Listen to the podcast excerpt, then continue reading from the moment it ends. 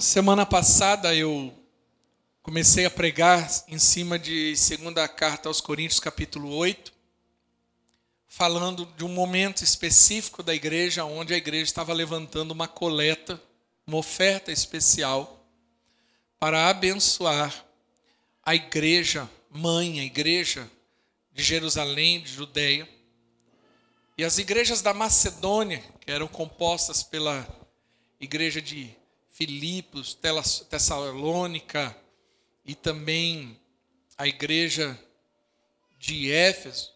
Essas igrejas estavam se juntando junto com a igreja de Corinto para enviar uma oferta para poder suprir a necessidade dos irmãos que estavam passando necessidade ali em Israel. E falamos muito sobre generosidade. E eu quero continuar falando sobre esse assunto hoje. Mas eu quero ampliar o leque a respeito desse assunto. Não quero falar apenas é, a respeito de finanças, mas eu quero falar sobre o conceito de generosidade. Nós vivemos num mundo tão egoísta, tão hedonistas, onde as pessoas estão pensando somente em si, aonde não temos mais pessoas que se preocupam com o próximo, com a necessidade do próximo. A minha percepção pessoal é que, principalmente depois da pandemia, aonde ficou muito eminente é, a questão da morte, do sofrimento, é, parece que as pessoas se voltaram mais para si mesmo, se tornaram mais centradas em si. Então, às vezes, a sensação que eu tenho é que, por mais que se fale em ajudar, em fazer algo, na verdade, há muita até hipocrisia. Porque é como aquelas, aqueles filmes onde há uma tragédia e as pessoas começam a fugir e, e começa um passar por cima do outro, né? cada um tentando se salvar em alguma medida e não se preocupando ali com as pessoas que estão ali à beira da morte. E a sensação que eu tenho, pessoal, é que parece que é, hoje vivemos dessa forma. Mas eu quero dar continuidade nesse tema. E eu queria que nós usássemos como base segunda carta aos Coríntios, capítulo 9, que é uma continuação do capítulo 8, a partir do versículo 5. Paulo motivando a igreja, Paulo é, querendo ali trazer o entendimento, argumentando com a igreja de Corinto a importância de participar desse momento e de ser generoso. Paulo estende a sua mensagem, o seu tema, porque ele precisa enfatizar algumas coisas a respeito de generosidade, alguns princípios e valores. Então, capítulo 9, no versículo 5, diz assim: Assim, achei necessário recomendar que os irmãos o visitem antes que conclua os preparativos para a contribuição de você que vocês prometeram. Então ela estará pronta como oferta generosa e não como algo dado com avareza. Lembre-se que aquele que semeia pouco também colherá pouco, e aquele que semeia com fartura também colherá fartamente. Cada um dê conforme determinou o seu coração, não com pesar ou por obrigação, pois Deus ama quem dá com alegria. E Deus é poderoso para fazer que lhe seja acrescentado toda graça, para que em todas as coisas, em todo tempo, tendo tudo o que é necessário, vocês transbordem em toda boa obra, como está escrito. Distribuiu, deu os seus bens aos necessitados e a sua justiça dura para sempre. Aquele que supre a semente ao que semeia e pão ao que come, também lhe suprirá e multiplicará a semente e fará crescer os frutos da justiça. Vocês serão enriquecidos em todas as formas, para que possam ser generosos em qualquer ocasião. E por nosso intermédio, a sua generosidade resulte em ação de graças a Deus. O serviço ministerial que vocês estão realizando não está apenas suprindo as necessidades do povo de Deus, mas também transbordando em muitas expressões de gratidão a Deus. Por meio dessa prova de serviço ministerial, outros louvarão a Deus pela obediência que acompanha a confissão que vocês fazem do Evangelho de Cristo e pela generosidade de vocês em compartilhar os seus bens com eles e com todos os outros. E nas orações que fazem por vocês, eles estarão cheios de amor por vocês, por causa da insuperável graça que Deus tem dado a vocês. Graças a Deus por seu dom indescritível. Essa parte final do texto ela é maravilhosa, porque Paulo ele termina essa linha de raciocínio e percebe que ele repete a palavra generosidade várias vezes, porque ele está motivando e ensinando os irmãos a respeito da generosidade. E ele termina dizendo que isso é um dom indescritível que a generosidade é um dom de Deus para nós. E que a generosidade ela não se resume apenas é, em dar alguma coisa a Deus, a Deus não ao próximo. Mas a generosidade ela é além de um conceito bíblico, ela é uma revelação da nossa natureza. Paulo ele estava ensinando sobre generosidade e ele estava, na verdade, mostrando que a generosidade é a expressão do próprio coração de Deus, porque Deus é um Pai generoso. Em todo momento na Bíblia, se você olhar por essa perspectiva, você vai ver que Deus está sempre dando algo ao homem. E tudo que Deus fez ao homem, fez de forma generosa. Deus nunca fez nada com avareza, com limitação. Mas tudo que Deus deu a nós, Deus com abundância, sempre com fartura. E nós vemos isso desde o início da criação até hoje. Mas perceba, João capítulo 3,16 diz assim: que Deus amou o mundo de tal maneira que deu, diga, Ele deu ele não tirou. Ele não pediu. O amor de Deus foi expresso no ato de dar e não de tirar. Isso mostra o que é generosidade. E Deus amou o mundo de tal maneira que deu seu Filho unigênito para que todo aquele que nele crê não pereça, mas tenha vida eterna. Eu não merecia a salvação, eu não faço nada para conquistar a, a, a, salvação, mas Deus, em seu infinito amor, resolveu me dar isso como um presente, como um dom. Romanos capítulo 8, 32 diz assim: Aquele que não poupou seu próprio filho, mas o entregou por nós. Diga, ele entregou. Em João 3 ele deu. Romanos diz que ele entregou por todos nós, como não nos dará juntamente com ele de graça todas as coisas.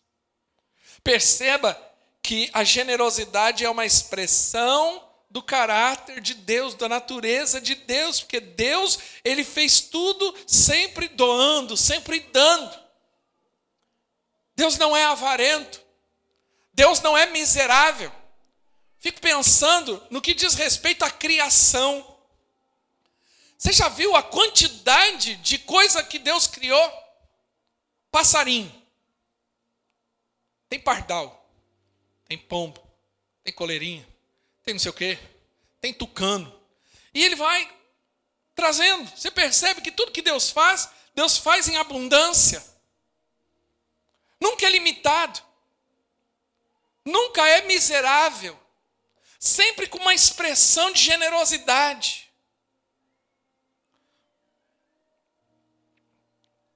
Se a pessoa que está do seu lado é da sua família, olha para ela e perceba, olha a expressão da generosidade de Deus. Olha, ela Deus te deu o privilégio de você ser parente dela. Olha que beleza. Se é irmão da igreja, olha para ele e fala assim: olha que benção, Deus me deu o privilégio de ser seu irmão em Cristo. Isso é muita generosidade.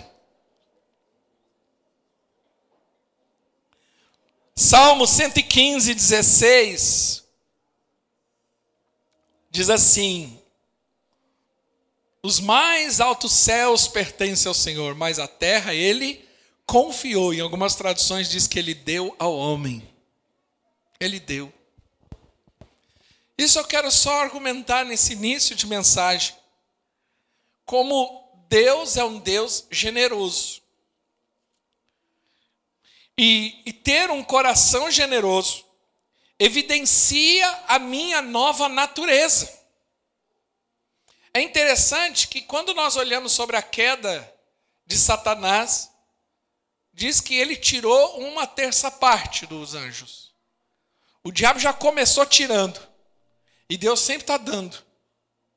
Ou seja, a minha antiga natureza, que é uma natureza caída, luciferiana, ela é uma natureza avarenta, miserável. Sempre está pensando em mim e sempre tirar, tirar proveito, tirar vantagem, me dar bem.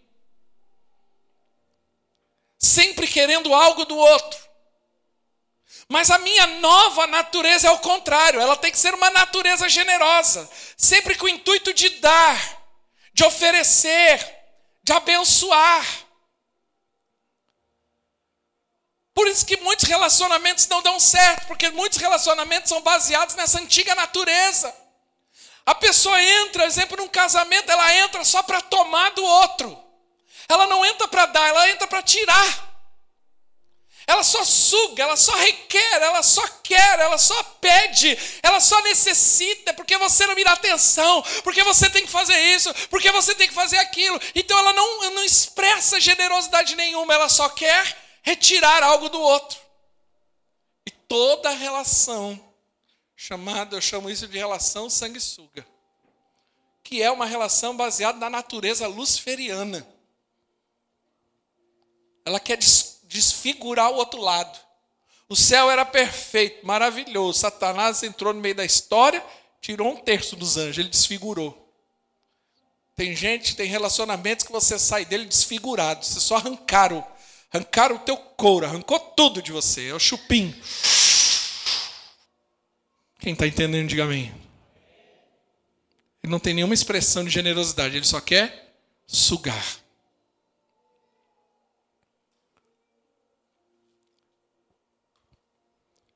Texto de 1 Coríntios, voltando ao texto. 1 Coríntios, não. É isso mesmo. 2 Coríntios, né? Capítulo 9, versículo 5. É segundo, filho. Está errado o texto. Perdão. Na ceia a gente se conserta. Assim, achei necessário recomendar que os irmãos os visitem antes que concluam os preparativos para a contribuição que vocês prometeram. Então, ela estará pronta como oferta generosa e não como algo dado com avareza.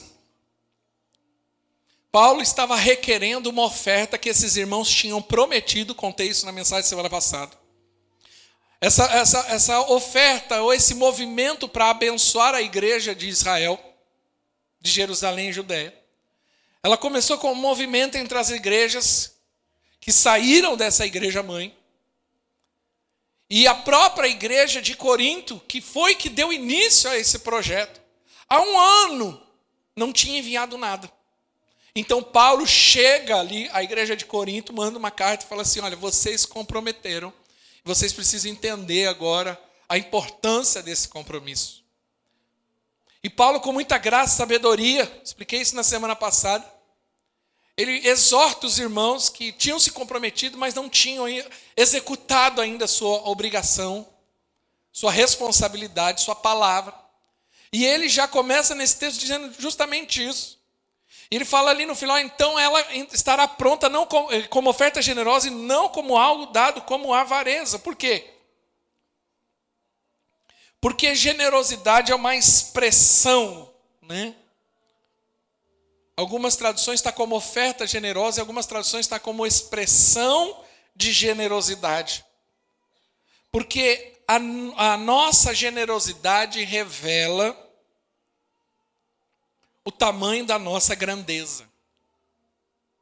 Avareza é coisa de gente pequena, gente, é, gente não nascida de novo, gente que ainda não se converteu, gente que ainda está debaixo da natureza luciferiana. Nós precisamos entender que nós somos filhos de Deus, filhos do Rei do universo. É esperado de toda pessoa nessa posição generosidade. E a generosidade tem a ver com mentalidade, não tem a ver com a, o tamanho da sua conta bancária, tem a ver com o seu coração, com a sua natureza. Algumas pessoas falam, mas é só, só quem tem que ser generoso tem que ser quem tem bastante dinheiro. Não.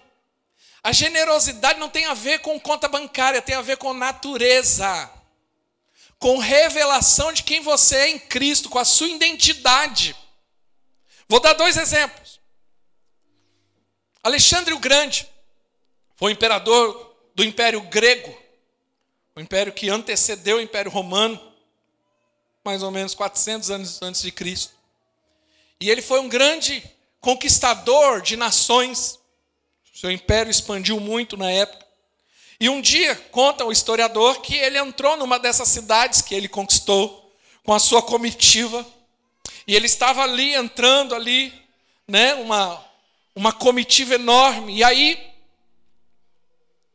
a, havia um mendigo e ele pega uma moeda de um grande valor de ouro e joga para o mendigo.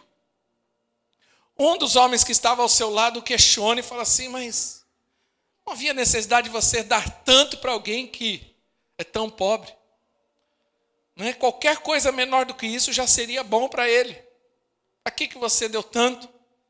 E aí Alexandre o Grande responde: Essa moeda não tem nada a ver com ele, tem a ver comigo na minha posição, eu não poderia dar menos daquilo que eu tenho. Nós vemos esse coração em Salomão. Abra comigo. Ali no livro de 1 Reis, capítulo 10, quando a rainha de Sabá vai visitar Salomão e ela fica ali impressionada com a grandeza, com a riqueza com a prosperidade de Salomão e ela leva uma oferta gigantesca para Salomão, porque era comum, né, os visitantes, principalmente reis de outras nações, presentear ali o rei visitado. E ela fica impressionada com a sabedoria, com a, pro, com a prosperidade de Salomão. Mas é interessante nesse texto que no versículo 13 diz assim: o rei Salomão deu à rainha de Sabá tudo quanto ela desejou, afora tudo quanto lhe deu por sua generosidade real. Diga, generosidade real. Assim voltou e se foi para a sua terra com os seus servos. É interessante que nessa relação, aquele rei, Salomão, que recebe a visita da rainha de Sabá, e ali eles estão ali se relacionando, conversando. E ela veio, abençoou a vida dele, toda ali, ela cumpriu todo o protocolo que era natural da época. Mas quando ela vai embora, a Bíblia diz que Salomão deu tudo que ela pediu. Todas as respostas, tudo que ela falou, ele deu por conta da sua generosidade real.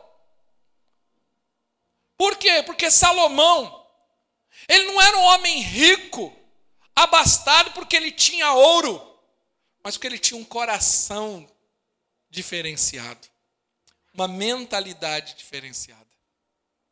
É possível ser ter uma conta bancária gigantesca e ser miserável. E é possível ter uma conta bancária bem limitada e ser próspero e generoso. Porque tem a ver com mentalidade, tem a ver com coração, tem a ver com natureza. Quem está entendendo, diga amém. A generosidade sempre fala de algo extravagante, acima da medida normal. Quando Jesus fica espantado, um dos momentos mais interessantes do ministério de Jesus é que um dia ele estava ali do lado do gasofilácio, que é onde as pessoas ofertavam e colocavam seus dízimos, suas ofertas, e uma mulher veio, uma mulher simples, pobre, e deu ali duas moedas, que aos olhos naturais não valiam muito, porque ele estava vendo que muitos vinham e colocavam muito dinheiro. Mas quando aquela mulher veio e colocou duas moedas, ele ficou abismado e ele chamou os discípulos e falou: Olha aqui, o que essa mulher fez? E os discípulos olhando não deram muito valor, porque, poxa, duas moedas. Imagine alguém vai dar duas moedas de 10 centavos, aquela moeda que fica no console do carro rodando ali. E Jesus fica espantado e falou: Vocês não entenderam. Aqueles que estavam lá estavam dando o que lhes sobrava, mas ela deu tudo que tinha. Porque a generosidade sempre vai nos levar a ser extravagante. É o contrário, é o oposto da miséria, da avareza. É o oposto disso. Então nós precisamos aprender a ser generosos na nossa vida.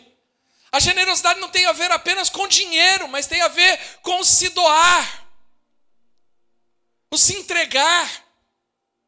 Deus tem me dado talentos, Deus tem me dado sabedoria, Deus tem me dado algo, então eu vou ser generoso. Eu preciso, começar, eu preciso aprender a ser generoso com a minha família. O primeiro lugar que eu preciso ser generoso.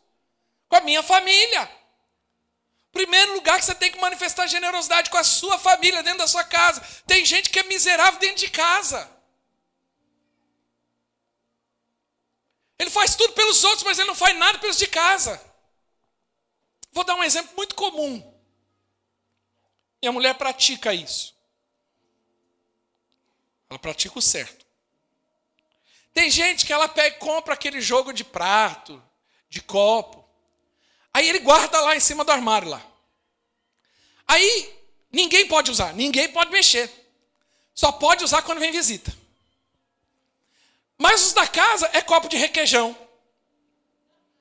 É o prato lascado. É o garfo torto. É. Por quê? Não, isso aqui é só para visita. Mas os de casa usa de qualquer jeito. Por quê? Miserável.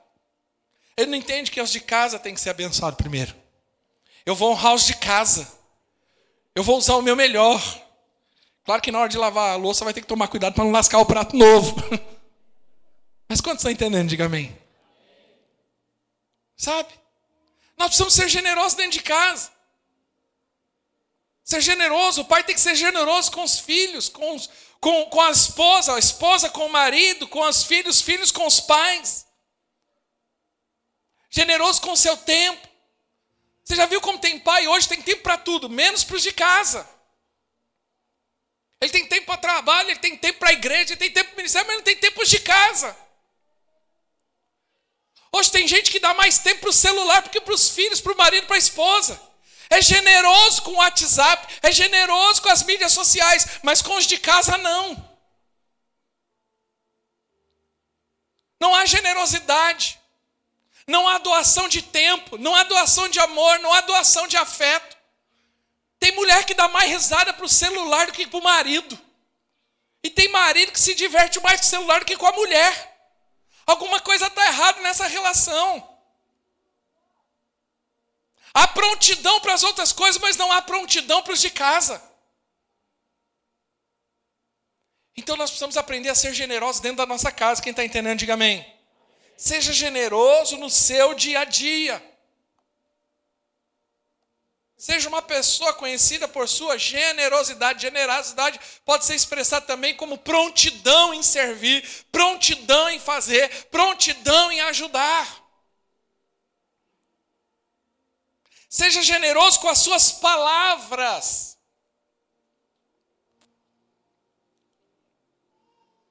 Você sabe que a palavra original é generosidade no grego? é eulogia, que é a raiz da palavra elogio.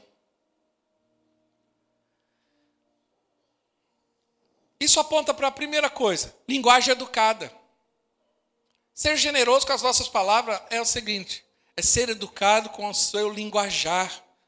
Como tem marido que é ignorante, como tem mulher que é bruta, como tem gente que é ignorante com as palavras, é rápido para reclamar, mas tem uma dificuldade para elogiar. Ah, não há generosidade em adjetivos positivos, mas há generosidade para adjetivos negativos. Qual foi a última vez que você elogiou alguém?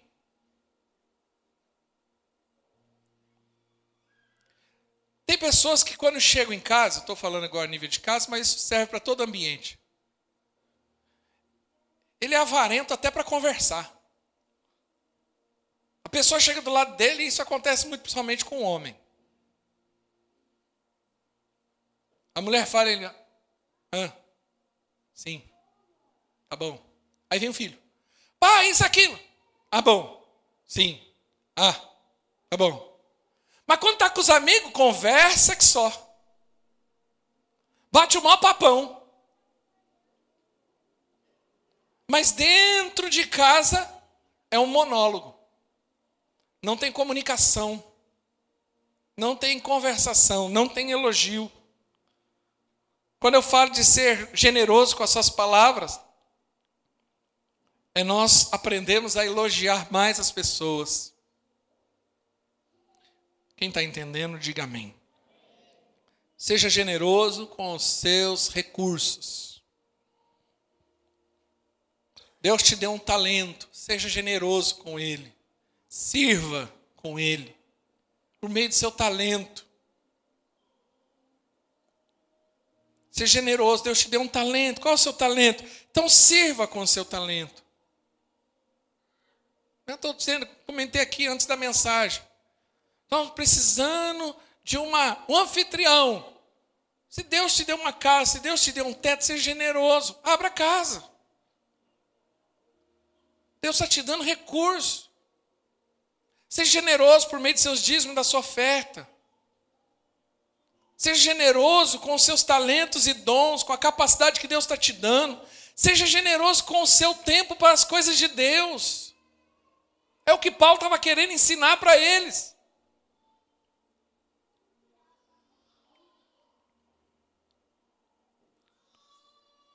No versículo 7, 2 Coríntios, capítulo 9, no versículo 7. A palavra está pegando, hein?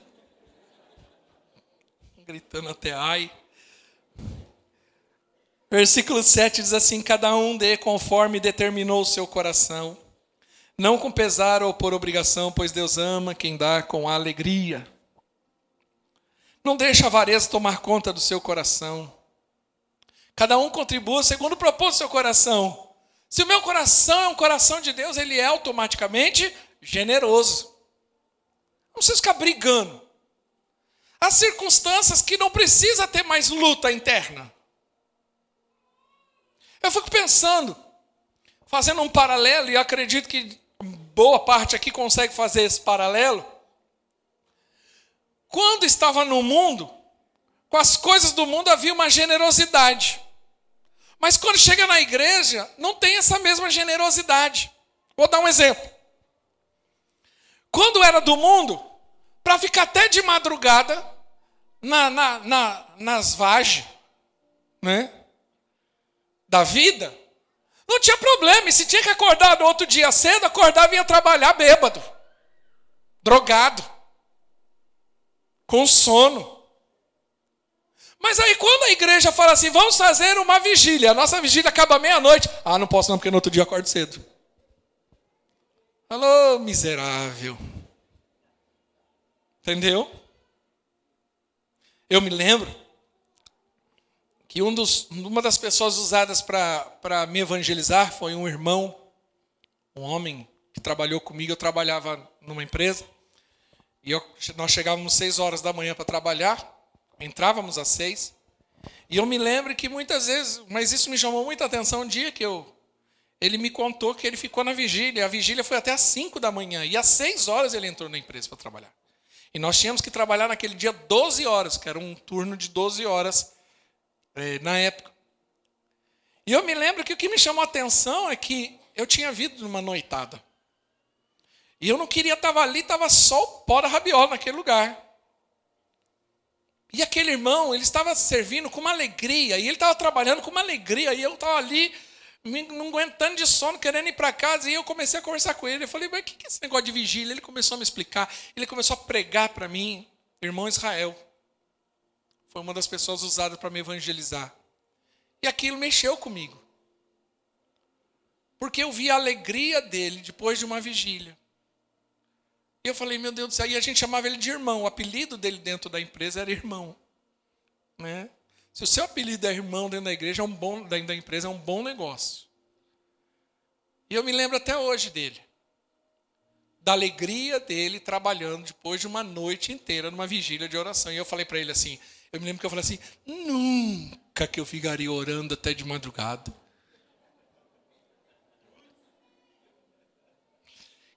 Quem já falou nunca para as coisas de Deus aqui?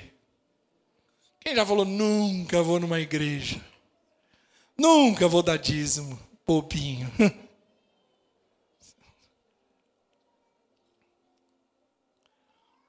Primeira carta aos Coríntios, Paulo argumentando na sua primeira carta, ele traz algo muito interessante, porque ele diz assim: Primeira carta aos Coríntios, capítulo 6, versículo 9 e 10, é uma, uma expressão até forte mas é bíblica. Vocês não sabem que os perversos não herdarão o reino de Deus. Quem não vai herdar o reino de Deus? Diga os perversos. Aí ele continua: Não se deixe enganar, nem imorais, nem idólatras, nem adúlteros, nem homossexuais, passivos ou ativos, nem ladrões, nem avarentos, nem alcoólatras, nem caluniadores, nem trapaceiros herdarão o reino de Deus. Quem não vai entrar no céu? O avarento. Por quê, pastor? Porque no céu só entra quem tem a natureza de Deus. Por isso que ele nos dá uma nova natureza. E na natureza de Deus eu preciso entender que eu vou expressar a generosidade. Agora, há uma promessa contida nesse texto de segunda carta aos Coríntios, capítulo 9. Abre lá comigo. No versículo 8 diz assim: E Deus é poderoso para fazer que lhe seja acrescentado toda a graça, para que em todas as coisas, em todo tempo, tendo tudo que é necessário, vocês transbordem em toda boa obra. Qual que é a promessa de Deus contida nesse texto? Paulo argumenta sobre a generosidade, ele fala que é uma expressão do coração daquele que é de Deus, e ele fala: olha, existe uma promessa. Ele fala: qual que é a promessa? Que nós vamos abundar em tudo. Porque perceba que o versículo anterior, ele é um argumento para o versículo que nós estamos lendo. O versículo anterior, ele está dizendo um argumento. Olha aqui, versículo 7. Cada um dê conforme o seu coração não com pesar ou por obrigação, mas Deus ama quem dá com alegria. Versículo 6. Olha a argumentação. Lembre-se que aquele que semeia pouco também colherá pouco, e aquele que semeia com fartura também colherá fartamente. Então ele está falando de uma lei de semeadura. Que a generosidade é uma manifestação da natureza de Deus na minha vida. Ok. E que a minha vida é reflexo da maneira que eu manifesto essa natureza. Então, se eu ajo com avareza, eu vou colher avareza. Mas se eu ajo com abundância, ele diz: vocês vão prosperar em tudo no versículo 9 e 10. Perdão, no, no versículo 8.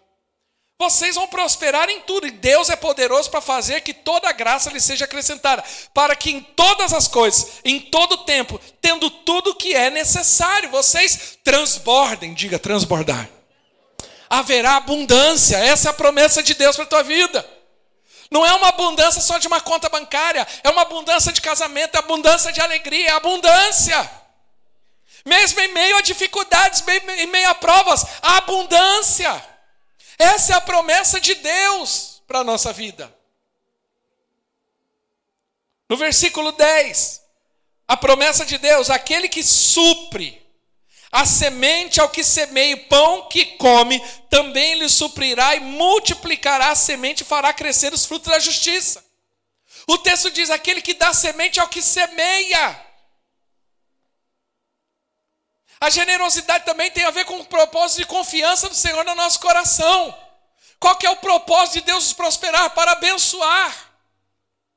Ele não vai dar semente para quem come a semente, ele dá semente para quem semeia. Então muitas vezes Deus tem nos dado sementes. A graça de Deus é a semente, o Evangelho é a semente, mas nós não passamos para frente, por isso que às vezes não vemos. Por que, que tem gente com apatia espiritual? Como nós temos visto gente apática, ah, estou espiritualmente apático, estou desanimado. Começa a pregar, começa a fazer algo pelos outros, abençoar a vida de outros. Você vai ver se você não vai perder essa apatia. Por quê? Porque vai ter abundância de graça de Deus na tua vida. Não tem como. Mas eu quero viver uma vida egoísta, centrada em mim, preocupado só comigo, e eu falo que eu não posso fazer nada pelos outros, eu vou morrer em mim mesmo.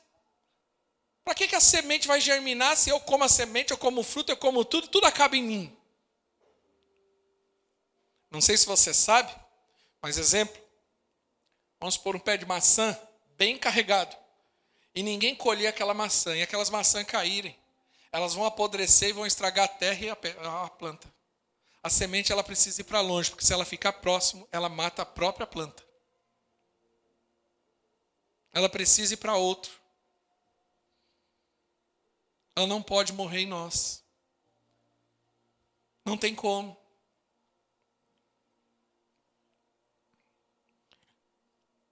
O texto diz: aquele que supra a semente ao que semeia, e pão ao que come, também lhe suprirá e multiplicará a semente. A matemática desses dias o Carlão estava ensinando aqui da matemática de Deus, né? A matemática de Deus é diferente do homem. O homem diz, retém, e Deus fala, dá.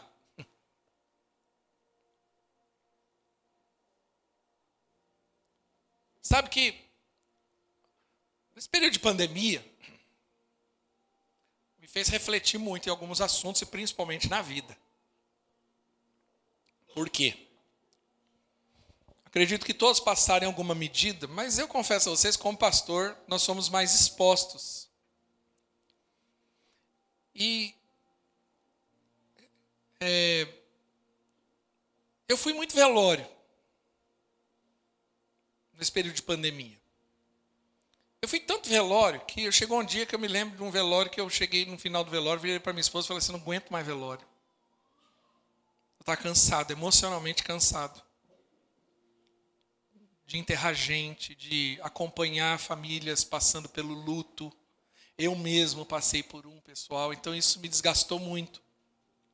Mas uma coisa que eu meditei muito foi que em boa parte desses velórios eu fui até o final, né, ou seja, até o momento em que o, o caixão é depositado no lugar que precisa.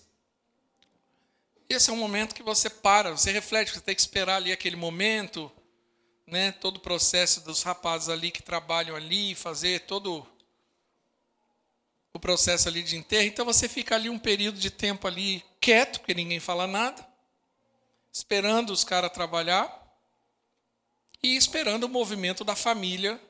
No meu caso, eu fico esperando o movimento da família porque por ser educado. Então você fica no momento de reflexão e uma coisa que a gente ouve falar muito, mas naquele momento ali te faz refletir. Aquilo que Jó fala, né? Nu eu vim, nu eu voltarei. Glorificado seja o nome do Senhor. Não tem gaveta. Ali não tem conta bancária. Ali não tem marca de roupa. Seguidores não vão juntos. Ali não tem nada. Eu sempre, nesses momentos, refletia muito. que é fato. No que consiste de fato a vida? O que vale a pena mesmo viver? Só reter? Para no final não levar nada? E quando eu falo de reter, eu não estou falando só de bens materiais. Reter talentos. Às vezes você está retendo seu talento, seu chamado, seu propósito. E Deus está te avivando, te despertando, te chamando. Fala, o que, que você está fazendo com isso? Eu te chamei para ser generoso. E você tem retido, porque tem medo. Como aquele homem que recebeu o talento e escondeu, porque falou: Eu tive medo. Mas o que tinha cinco multiplicou, e porque multiplicou, recebeu mais. Mas o que não multiplicou nada e reteve, até o que tinha, ele foi tirado. No versículo 11, mostra o propósito da prosperidade: vocês serão enriquecidos de todas as formas. Quantos, quantos podem dizer amém por isso? Vocês serão enriquecidos, isso é a promessa de Deus. Em todas as formas.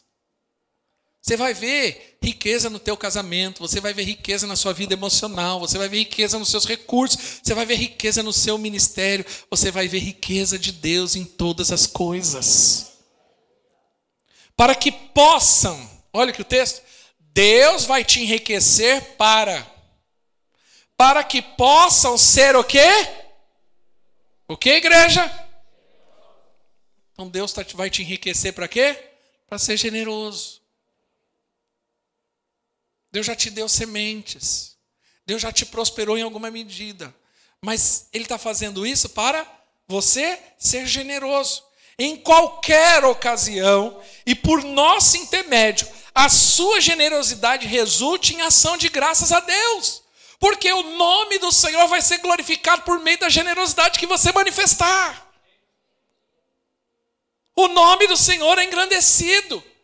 Deus é glorificado no final dessa história quando eu manifesto generosidade na vida dos outros, na minha sociedade, na igreja, para essa geração. Eu não tenho dúvida e falo isso diante de Deus, mas não por uma. Não quero parecer arrogante, petulante, de forma alguma. Mas eu não tenho dúvida que, em alguma medida, eu ia ser um homem próspero não tenho dúvida, me preparei, meus pais me deram uma condição de educação, né?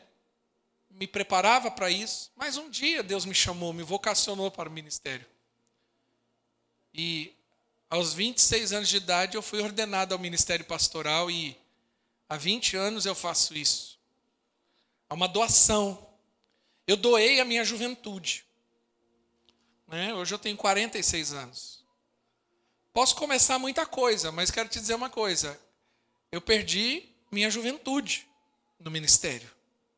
Eu doei, nesse momento, mais de 20 anos da minha vida, integralmente, e, junto, e a minha mulher junto disso, a juventude dela, os sonhos, os projetos pessoais. Nós fizemos isso por amor à obra de Deus, por um chamado, por uma vocação. Porque entendemos essa natureza do Senhor. Porque por meio dessa generosidade, porque irmão, você pode doar dinheiro, você pode doar teu carro, você pode doar suas ações. Mas deixa eu falar uma coisa: a coisa mais importante que você tem, a sua maior riqueza, é o seu tempo. É o seu tempo. Carro eu compro outro, mas tempo eu não consigo. Então, há algo de Deus nessa história. Você doar seu tempo aos irmãos que servem ao ministério, que lideram, que nos ajudam. Eles abrem mão do seu tempo, eles estão dizendo: olha, eu quero generosamente semear um tempo da minha vida. Eu sei que muitas vezes passa na cabeça, eu poderia estar fazendo outra coisa e, ter, e ser mais feliz. É verdade. Porque é muito mais agradável ir para o shopping do que está fazendo certas coisas que o ministério pede. É verdade. Não é tudo flores nessa história. Não são tudo flores, perdão. Não é tudo lindo, maravilhoso. Tem os entraves, tem as angústias, tem os sofrimentos, tem o choro. O ministério produz choro, não só alegria. Eu nunca vi ninguém voltar do shopping chorando, só se gastou muito no cartão de crédito. Mas normalmente volta feliz, satisfeito. É ou não é? Eu nunca vi ninguém. A Daiane, a irmã Daiane. Cadê a Daiane, mãe do Gabriel? Levanta a mão aí. Ah lá, tá atrás. Isso. Voltou ontem de Maceió, né? Recife. Andou de avião. Foi pro resort. Pergunta se está triste. Claro que não, nem eu. Sem cozinhar, sem passar, sem lavar por uma semana. Chegava, estava tudo pronto, saía de quarto, quando voltava estava arrumado. Quem não quer essa vida? Eu. Né? Eu queria essa mesma vida também, todo dia. Esses dias eu vi um meme e falei, é verdade, cadê os passarinhos da Branca de Neve que vinha arrumava tudo? Também quero. Né? Quando era garoto, tinha a Dini é um gênio, ela dava um clique lá e resolvia a coisa. Queria isso, mas não é a nossa realidade. Ninguém volta de uma viagem de Recife triste. Claro que não. Ai, que tristeza, sol, comida à vontade. Claro que não. Mas eu quero te dizer uma coisa: quando você doa o seu tempo, é uma semente poderosa no Senhor. E eu louvo a Deus pela vida daqueles que têm doado seu tempo, seus talentos, seus recursos para a obra do Senhor. E graças a Deus nessa igreja são muitos porque é uma semente do céu sendo semeada. E Deus está sendo glorificado. E no versículo 13, ele termina, uau, por meio dessa prova de serviço ministerial, outros, aleluia, louvarão a Deus pela obediência que acompanha a confissão que vocês fazem do Evangelho de Cristo e pela generosidade de vocês em compartilhar seus bens com eles e com todos os outros. Aleluia. Outros louvarão o Senhor por meio da nossa generosidade. Isso já acontece em alguma medida para cada um que está aqui hoje ouvindo essa mensagem. Mas nós podemos multiplicar essas vozes que glorificaram o Senhor Hoje nós somos algumas centenas, mas eu creio que chegamos a, chegaremos às milhares, glorificando o nome do Senhor, exaltando o nome do Senhor, por conta da sua confissão. Ele está falando da sua confissão de fé. Você é de Cristo, agora você tem uma nova natureza, então eu tenho essa natureza de ser generoso no Senhor. Nada do que eu tenho é meu, é do Senhor. E eu vou glorificar o Senhor por meio disso.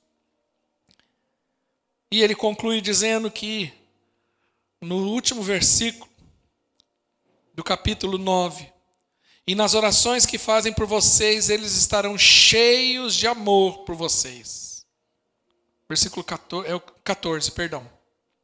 E nas orações que fazem por vocês, eles estarão cheios do amor de vocês por causa da insuperável graça que Deus tem dado a vocês. Qual é a graça que Paulo está dizendo que Deus estava dando para eles? Ele está dizendo: Graças a Deus pelo seu dom indescritível. A generosidade é um dom. Eu quero ter esse dom.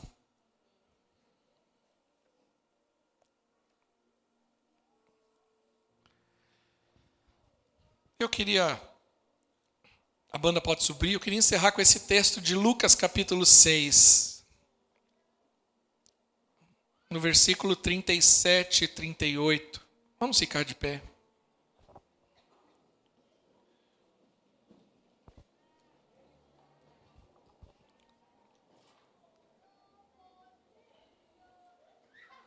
Versículo 37 e 38. Só o 38, perdão. O texto diz assim: Deem e será dado a vocês uma boa medida, calcada, sacudida e transbordante será dada a vocês, pois a medida que usarem também será usada para medir vocês. O texto de Cristo, ele está dizendo justamente ao que nós estamos aqui aprendendo essa noite. Que da mesma medida que eu medir, eu serei medido, inclusive pelo Senhor. Se eu sou generoso, Deus sempre vai me retribuir com generosidade, porque generosidade é uma semente. Além de ser uma expressão da natureza de Deus em nós. Porém, porém, o texto diz que se eu der, e isso que eu acho interessante no Senhor, Deus nunca vai retribuir na mesma medida, sempre maior. Sempre maior. Ele está falando que vai ser uma boa medida. Recalcada ou calcada, em algumas traduções. Sacudida. Sabe quando você pega ali o sacola e dá uma balançada para encaixar melhor, para caber mais? E a Bíblia diz transbordante. Uma coisa que eu tenho aprendido com a palavra do Senhor, que Deus nunca vai ficar devendo para nós. Deus sempre vai trazer algo além daquilo que nós fazemos para o Senhor. Essa é a expressão de Cristo para as nossas vidas. Nós poderíamos ainda estar vivendo como no Antigo Testamento. Mata um boi, mata uma pomba, mata um cabrito e vai vivendo desse jeito. Mas Deus, Ele é um Deus generoso. E ele sempre, quando pensa em nós, ele pensa no melhor. Ele fala: Não, eu vou dar o melhor. Eu vou dar o meu próprio filho. É a coisa mais importante. É o meu Isaac. Por isso que nós cantamos hoje esse louvor: Jeová Jirei. Porque quando Abraão vai sacrificar, Deus fala assim: Eu quero o seu Isaac. Mas Deus, eu tenho tanta coisa, eu poderia dar outra coisa. Eu poderia dar meus bois, meus camelos, meus servos, minhas servas. Não. O que você tem de mais importante? Eu tenho Isaac, é meu filho. Esperei 25 anos pela promessa. Então é Isaac. Quando Abraão leva Isaac, está próximo ali do sacrifício de Isaac. Deus fala: Chega, eu já entendi o seu coração. Eu já sei que o que eu te pedi você está disposto a me dar. Você é generoso. Quando Abraão olha para o lado, está preso ali um carneiro. E Abraão declara que aquele lugar é o monte do Jeová Jirei, o Deus da provisão. Jesus Cristo é o Jeová Jirei, a provisão que nós precisávamos. Eu estava perdido, destinado a viver uma eternidade sem o Senhor. Mas Cristo veio como provisão de Deus para a nossa vida, como a expressão da generosidade do coração de Deus para que eu e você pudéssemos ser salvos. Feche seus olhos.